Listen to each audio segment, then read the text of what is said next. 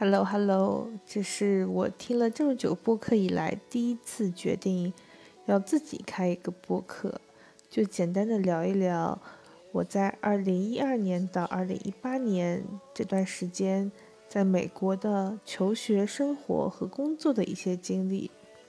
那么怎么开始聊呢？怎么聊美国的这些地方呢？因为我在美国去过很多地方，很多州。有的地方去了也不止一次，所以如果按时间顺序来聊的话，那可能会有一些重复。后来想了一想，我们就按地理位置来聊，从东边先开始，再往西边。那么加州和洛杉矶是我生活、工作、学习的地方，这个要放在最后。那再插一个题外话。就是我每次出游的时候都很喜欢研究地图，在电子地图没有那么普及之前，我也很喜欢买纸质地图。之前有一本书看过，叫《极简欧洲史》，他是澳大利亚的历史老师写给澳大利亚的学生。他认为澳大利亚的人大部分是从欧洲移民过去的，那么他们的祖先属于欧洲人。他们就需要知道一些欧洲的历史，然后作者建议呢，你边看这本书的时候边配一个欧洲地图，即使聊的是历史，也便于理解。历史其实就是过去的政治和地理，所以出去旅游一定要看懂地图，除了不容易走丢之外，还会有一些意外的收获。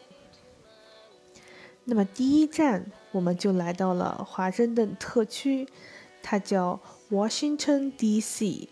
D.C. 代表的是 District of Columbia，它就相当于我们的首都，对，它就是美国的首都，只是它跟 Washington 跟华盛顿州不一样，我们大部分时间管它叫 D.C.，而不是会说 Washington。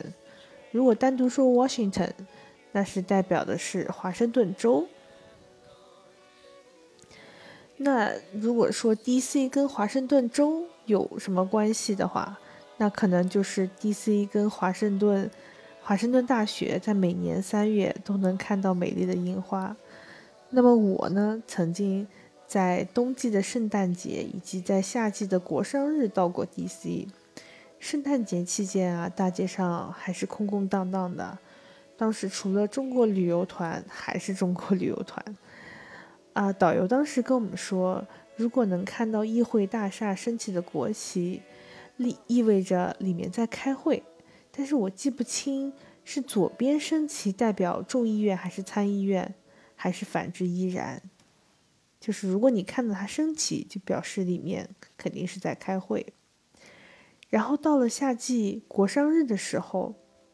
看到一堆老兵们骑着帅气的哈雷，穿着黑色短袖，他们粗壮的胳膊还能看到纹身，有的身后还带着他们的老妹子，车上都挂着美国国旗，一长排的车队可帅气了。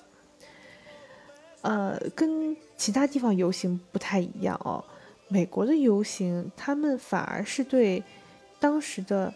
社会政府表示很满意，才会组织游行。而尤其在美国，他们对参过军的人及这些老兵都有着崇高的敬意。我之前在美国工作过几年，啊，当时有的同志同事呢，他们参过军，有的在越南待过八年，就是我第一个老板，还有的在伊拉克驻守十一年。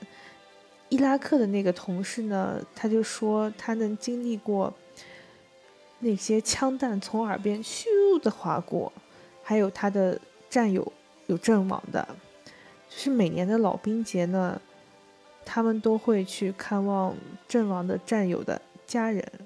就是我当时听他们说的时候，感觉非常的云淡风轻，但是我是非常惊讶和震惊的，他们。应该是经历过生死，看过生死，所以对人生有了特殊的感受，而我只是很感慨，自己生活在和平的年代和国家和地区。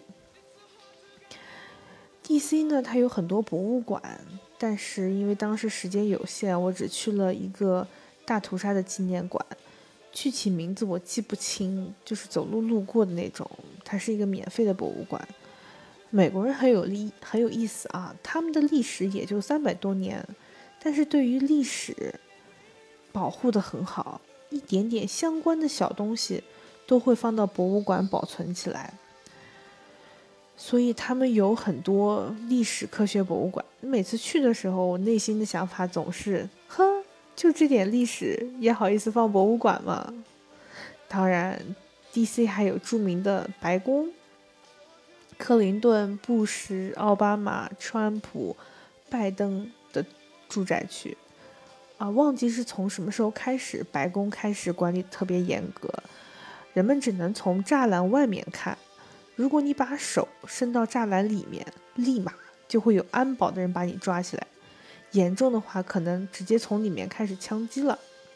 拍照的游人呢总是络绎不绝，我去的那两次都是奥巴马执政期间，不过啥也没看到。那除此之外，还有两个著名的建筑一定要提一下，一个是林肯纪念堂，一个是华盛顿纪念碑。林肯纪念堂里面有一个很大很大的林肯雕像，是为纪念 Abraham Lincoln 纪念的建的。他是首位共和党籍的总统，最为世人所知的一项政绩呢，就是废除黑人奴隶制。你们也知道，川普大爷他其实也是共和党的。雕像呢，大概六米不到。林肯是坐在椅子上，目视前方。纪念堂是希腊神殿式的那种设计，外围呢有三十六根大柱子，代表当时美国的三十六个州。雕像的后后方呢有这样一句话：“In this temple, as in the hearts of the people for whom he saved the the Union, the memory of Abraham Lincoln.” is enshrined forever。意思就是这里纪念着是他对他的他的子民。 哦，这句话，嗯，我还没有看清楚怎么怎么怎么翻译，因为好几个从句，反正就是人们对他的称颂吧。Anyway。当年马丁·路德·金的演讲《我有一个梦》，I have a dream，就是在这里进行的。啊，最著名的一部电影《阿甘正传》（Forrest Gump）。阿甘接受颁奖还是演讲的时候，Jenny 拨开人群，从前面一大个水池子里面路进去，跟他打招呼，也是在这个前面拍摄的。跟国会大厦和林肯纪念堂在一个中轴线上呢，有一个华盛顿纪念碑，它是为纪念美国第一个总统华盛顿建造的，高约一百六十九米，里面呢有电梯，差不多七十秒可以直达顶部。圣诞节去那次，导游跟我们说，纪念碑在修缮，它的碑碑身的颜色不一样，深浅不一。在每年二月的第三个周一，就是总统假期 （President's Day）。据说这个日子是华盛顿和林肯生日中间的日子，正好也符合美国周一假日的原则。在这两个附近呢，还有越战跟朝鲜纪念碑。越战纪念碑是华裔女建筑师林英，她是林徽因的侄女设计的。当时美国全国征集设计参赛作品，最后是他的作品被选中。